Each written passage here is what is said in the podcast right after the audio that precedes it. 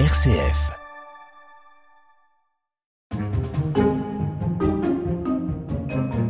Le dolmen des Trois Pierres est un bâtiment, un édifice, un monument euh, qui se trouve en centre-ville de la ville de Saint-Nazaire, à l'ouest du département de Loire-Atlantique. Nous allons voir euh, pourquoi il est là, depuis quand, quelle est sa spécificité.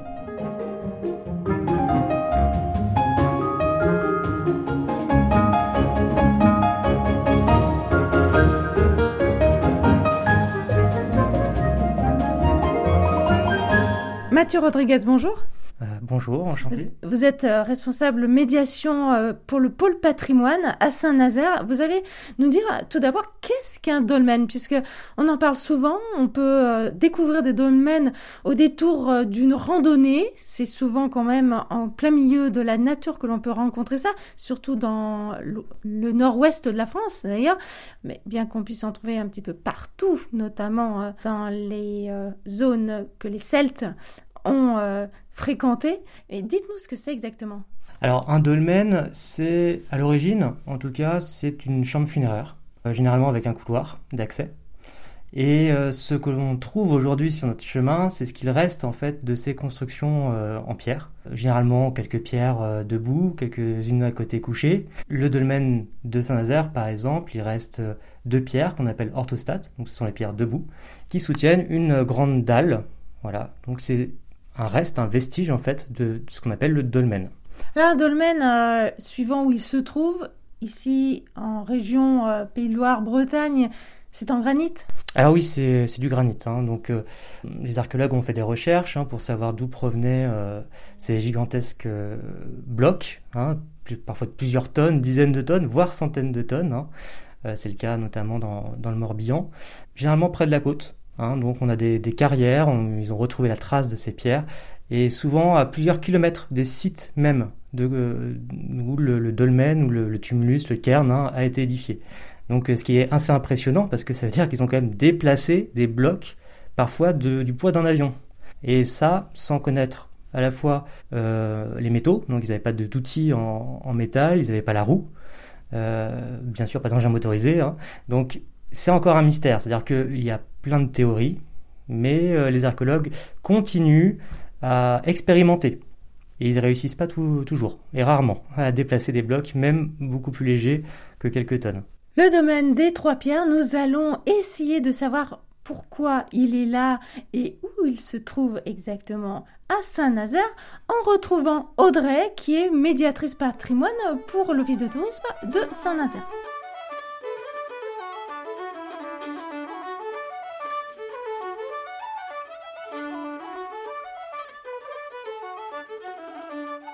Alors c'est une visite initialement destinée euh, euh, aux familles, au public famille, avec des enfants. Alors on est tous de grands enfants, c'est sûr. On est parti. Alors, à première vue, euh, ce dolmen, est-ce que vous le connaissez? Oui. Ouais. Donc il y a énormément d'histoires aussi autour de ce dolmen. donc vous avez des, histoires qui datent du Moyen Âge.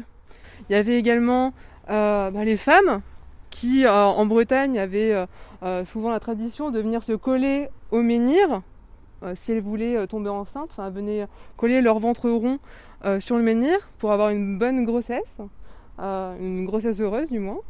Et puis il y avait aussi des, histoires un peu moins, un, peu moins, comment dire, un peu plus sanglantes. Parfois on disait aussi qu'il y avait du sang qui coulait des pierres. Donc beaucoup de, d'histoires, de, mystères autour de, de ce dolmen toujours debout aujourd'hui. Et donc justement cette visite, eh ben, on va vous le faire euh, découvrir, appréhender, euh, voilà, ce qu'il est posé ici, mais euh, comment ça se fait, tout ça. Donc cette visite va répondre aux, questions comment, par qui, pourquoi. Voilà, on va tenter de, faire un panel de, tous, de tous les questionnements qu'on peut avoir. Voilà.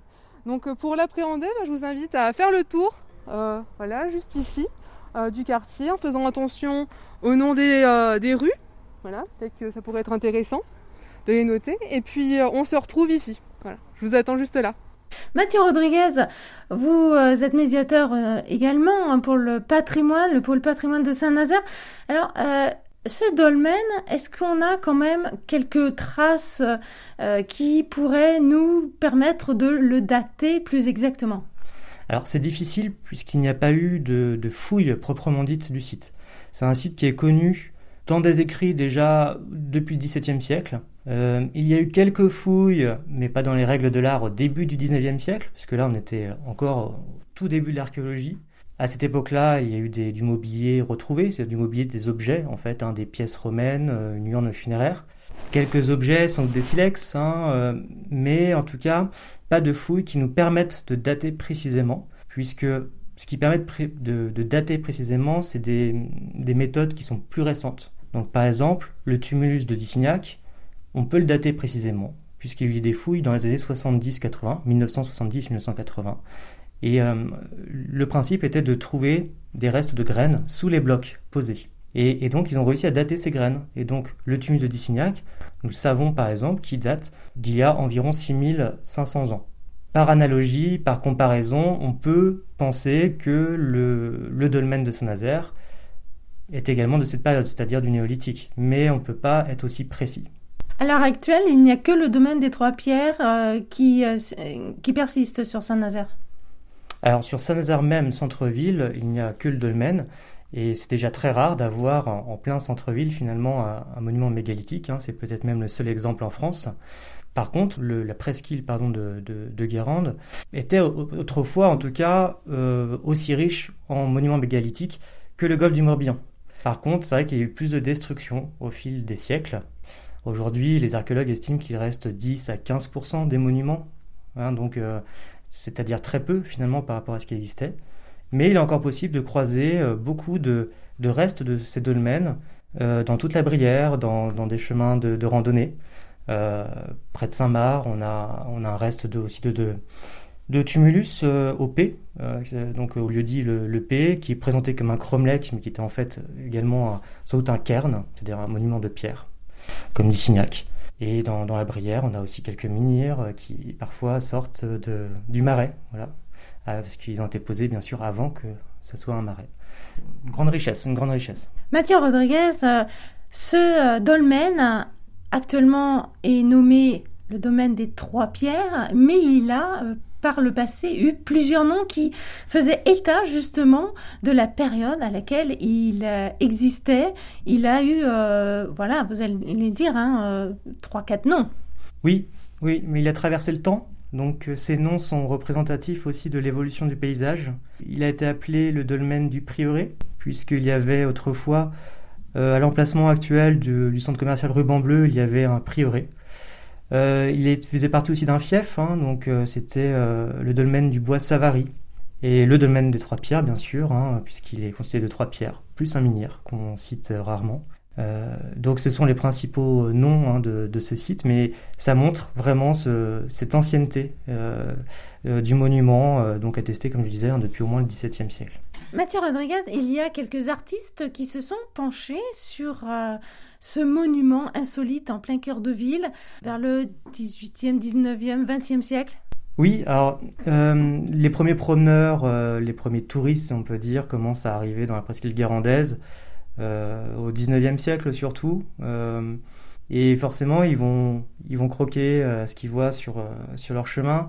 La Bretagne plaît beaucoup, la presqu'île guérandaise aussi, puisque c'est un territoire préservé, euh, qui est assez mystique. Voilà, euh, les, promeneurs recherchent le, pittoresque des, monuments anciens qui font penser un peu à l'époque gauloise, même si en fait c'est pas le cas. Mais en tout cas, c'est la mode aussi du néo-druidisme, de, des Celtes. On construit l'histoire française comme ça, hein, nos ancêtres les Gaulois. Et donc il y a un intérêt vraiment réel et profond pour ces monuments. C'est pour ça d'ailleurs qu'ils feront partie des premiers monuments à être classés monuments historiques au 19e siècle. Et effectivement, des artistes les ont, croqués euh, de différentes manières. Euh, quand même assez précisément, mais parfois ils sont un peu trompés sur la taille quand même. Hein. Est-ce que justement ces esquisses, ces peintures ont pu retracer exactement le nombre de pierres, puisque on va en parler, hein, il y a quand même un menhir qui n'a pas toujours été dans sa position actuelle. Non, voilà, sur les anciennes gravures, on voit surtout trois pierres c'est-à-dire le, dolmen en lui-même, ce vestige du dolmen de Saint-Nazaire. Euh, si on regarde bien, on devine une pierre couchée à côté. Et cette pierre couchée, euh, c'est donc le menhir qui est aujourd'hui levé. Alors quand est-ce qu'il a été levé? Ça on le sait, c'est dans les années 1920 par un archéologue euh, qui avait fait quelques études de sol et qui, a trouvé, qui a estimé euh, sa place. Et donc ils ont relevé le menhir pour le mettre tel qu'il est maintenant, donc juste à côté du dolmen. Et puis ils avaient remarqué déjà même à cette époque des encoches des encoches comme ça sur ce, sur ce qu'ils ont fait penser en fait que ce, ce en fait serait une stèle, peut-être même avec peut-être que ces encoches auraient représenté un visage, mais euh, qui reste encore dans, en tout cas étudié par les archéologues aujourd'hui. Hein. Euh, donc très récemment, il y a eu des études 2017-2018 qui attestent bien d'une réutilisation de ce menhir comme stèle. Donc c'est-à-dire que en réalité, à l'époque gauloise, à l'époque de l'âge du fer, le site a bien été réutilisé et sans doute en tant que nécropole. Mais voilà, malheureusement, on manque d'éléments pour le prouver. Euh, il faudrait encore des fouilles plus profondes, mais le sol a tellement été remué avec le temps, c'est assez, euh, assez peu probable de trouver des choses, mais on ne sait jamais. Nous repartons euh, sur place avec une visite guidée pour nos archéologues en herbe, en compagnie d'Audrey. oui, c'est un peu ça. C'est vraiment une visite destinée pour les enfants, mais aussi aux adultes, parce que c'est vrai que c'est quelque chose de très intrigant.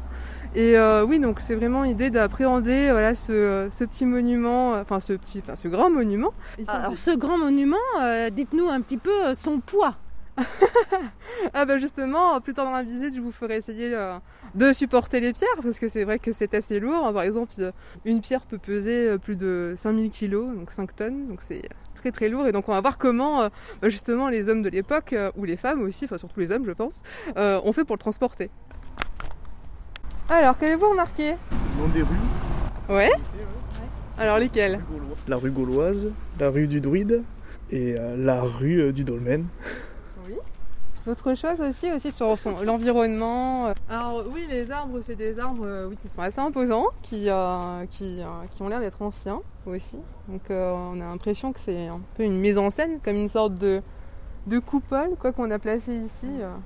Un petit peu comme une clairière aussi. Un reste de clairière. Hmm oui, oui, pourquoi pas, oui. Radio Guidage, RCF. Mathieu Rodriguez, vous euh, êtes médiateur au pôle patrimoine de Saint-Nazaire. Pourquoi un menhir à côté de euh, ce dolmen en plein cœur de ville. Alors on le dit bien, hein, euh, il y a eu quand même un prieuré, donc c'était euh, à l'époque pas des, des, rues commerçantes comme on peut les trouver. Mais pourquoi les avoir laissés ici? À aucune époque, les urbanistes n'ont souhaité faire table rase? Alors, c'est vrai que beaucoup de, sites de ce type ont disparu, surtout d'ailleurs au 18e, 19e siècle, puisqu'ils ont servi de carrière de pierre. C'est-à-dire que les gens se servaient simplement, ils prenaient les pierres, ça disparaissait. Euh, beaucoup de sites ont disparu comme ça, aux alentours de Dissignac par exemple, ou du Moulin du Pé. Sur le site de Saint-Nazaire, effectivement, il a été euh, plus ou moins euh, préservé. Après, on ne connaît pas sa taille, hein, donc il était peut-être immense. et aujourd'hui, il reste que trois pierres, alors qu'il devait y en avoir des milliers. Donc il a été pillé aussi. Alors par contre, il a été reconnu comme un patrimoine assez tôt, même avant même la notion de patrimoine, les gens respectaient ce lieu. Il y avait même au XVIIIe siècle le, prieur du, prieuré qui, la nuit de Noël, venait déposer des offrandes, donc euh, du vin, du pain, sur, sur justement sans doute le menhir qui était couché alors. Donc c'est assez surprenant, il y, avait quand même un respect du lieu, quelque chose d'assez religieux tout autour de ça. Et puis après, bah, c'est un monument qui a été quand même repéré euh, par, euh, par René de Kervillers pendant les travaux du bassin de Pinouette. Donc René de Kervillers, c'est un ingénieur, mais c'est aussi un passionné d'histoire. Alors pour ceux qui ne connaissent pas le bassin de Pinouette, euh, ça fait partie des chantiers de l'Atlantique. Alors oui, en fait, on a deux bassins à Saint-Nazaire, le bassin de Saint-Nazaire et le bassin de Pinouette, qui est dans son alignement, et donc c'est les bassins du port de Saint-Nazaire. Donc il a fallu les creuser hein, pour, les, pour les réaliser, et donc 1856 hein, pour le premier, 1881 pour le second bassin. Et c'est lors du creusement du second bassin que, René de Kervillers, qui supervisait les travaux, a, vu que les ouvriers sortaient beaucoup d'objets, d'objets très divers, mais qui semblaient très anciens. Il les a étudiés, étudiés il, a, il a même mis en place une analyse des, sédiments, euh, de stratigraphie, ce qui a mis les bases de l'archéologie moderne, même si c'est trompé, mais ça a posé des bases. Et vraiment, ça a aiguisé son intérêt, et ensuite il a aussi été fouillé d'Issignac, il, s'est intéressé au, dolmen de, Saint-Nazaire. Et, donc, pour René Cavalière, qui était très actif aussi dans, plein d'associations de Saint-Nazaire, bah, et, ça avec plein d'autres personnes, donc a mis un, coup de projecteur finalement sur ce monument. Et pendant la réalisation du plan de la ville nouvelle, la ville nouvelle du 19e siècle, il a été prévu donc de, créer un square en fait pour le mettre en valeur, pour le protéger, et en même temps il a été classé monument historique en 1889.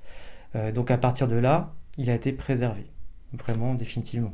Mathieu Rodriguez, est-ce que le nom des rues qui l'entourent euh, date euh, du 19e siècle? Alors oui, ça a été, ça a été créé en même temps et, d'ailleurs c'est représentatif aussi justement ces noms de, de l'intérêt qu'on avait à une certaine, pour une certaine période. C'est-à-dire qu'on a autour du dolmen la rue de l'Hôtel des Druides, par exemple, des, Gaulois, des Vénètes, donc des noms qui font référence à l'époque gauloise. Et la rue du Dolmen et, la rue du Dolmen.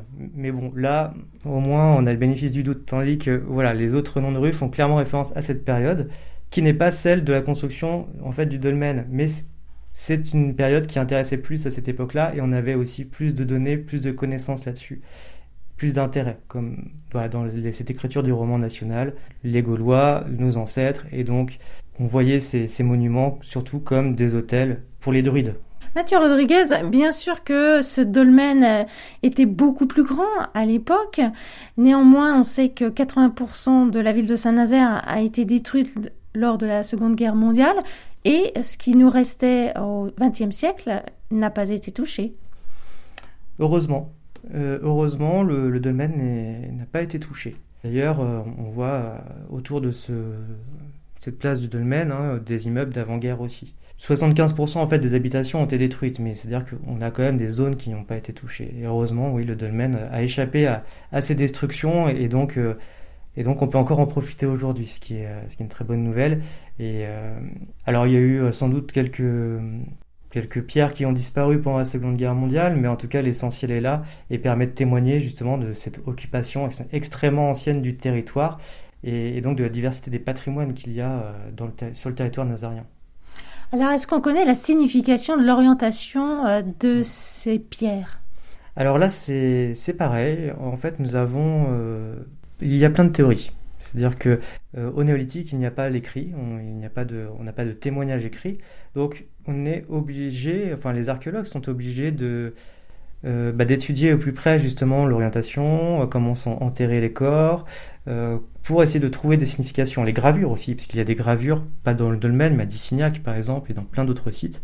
Alors, il s'est attesté que oui, il y, a, il y a un lien avec les étoiles, avec la lumière, le lever, le coucher, il doit avoir une symbolique, puisqu'il y a cette orientation qui est présente. Ensuite, quelles étaient les croyances? On ne le saura probablement jamais. Les rites non plus. On parle d'offrandes. Euh, on sait qu'il y a des sites qui étaient euh, des sépultures collectives. Donc, voilà, parfois, on, attendait juste d'avoir les os pour les mettre dans ces, dans ces dolmens.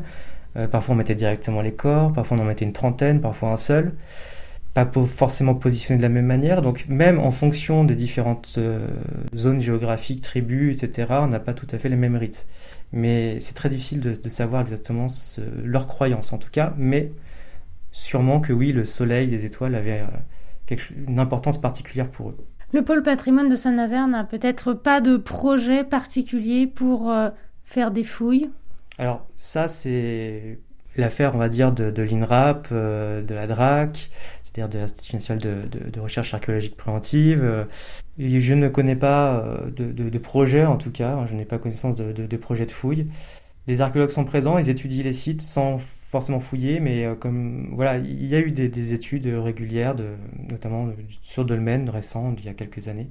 Après, un démontage complet des sites, comme ils savent faire, hein, on démonte, c'est-à-dire qu'on enlève les pierres, on étudie ce qui est en dessous, etc., n'est pas prévu, mais oui, il y a des archéologues qui en parlent, mais ils aimeraient, mais forcément, ça, est-ce que ça se fera un jour On ne sait pas. Mathieu Rodriguez, merci beaucoup pour euh, l'approfondissement de la connaissance de ce dolmen des trois pierres.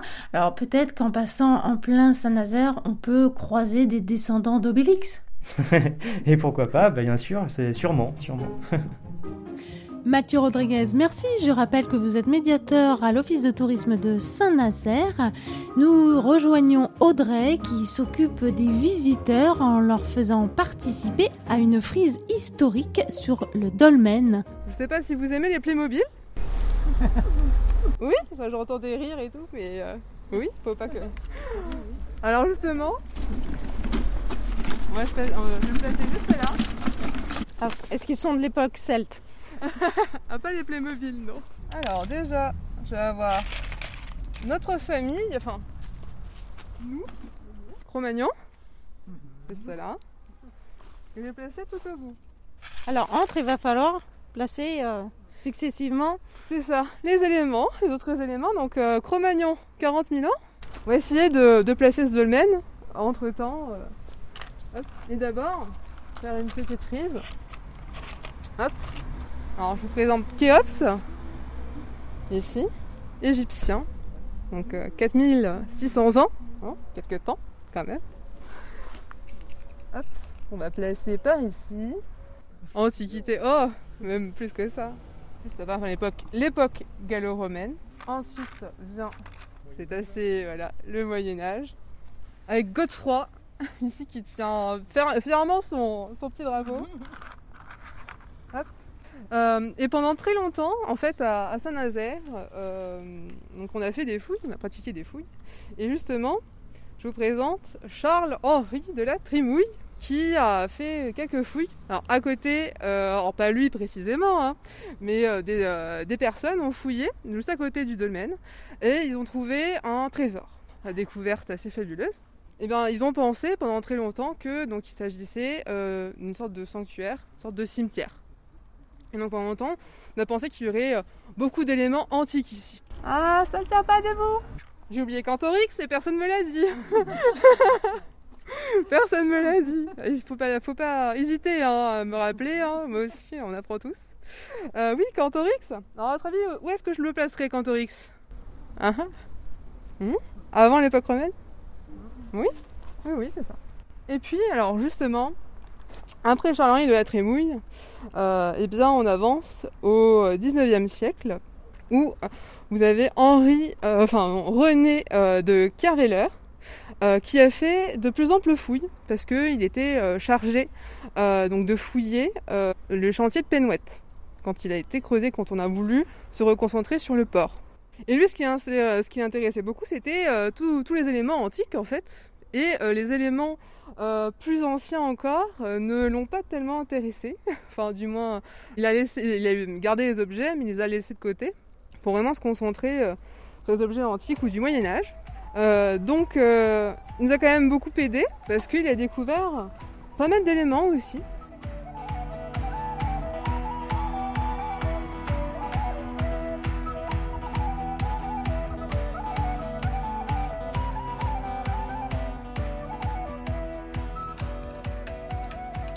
Justement, pour vous aider à imaginer tout ça, est-ce que vous aimez les exercices pratiques? Les exercices manuels On va essayer Ok, alors on va faire une petite maquette.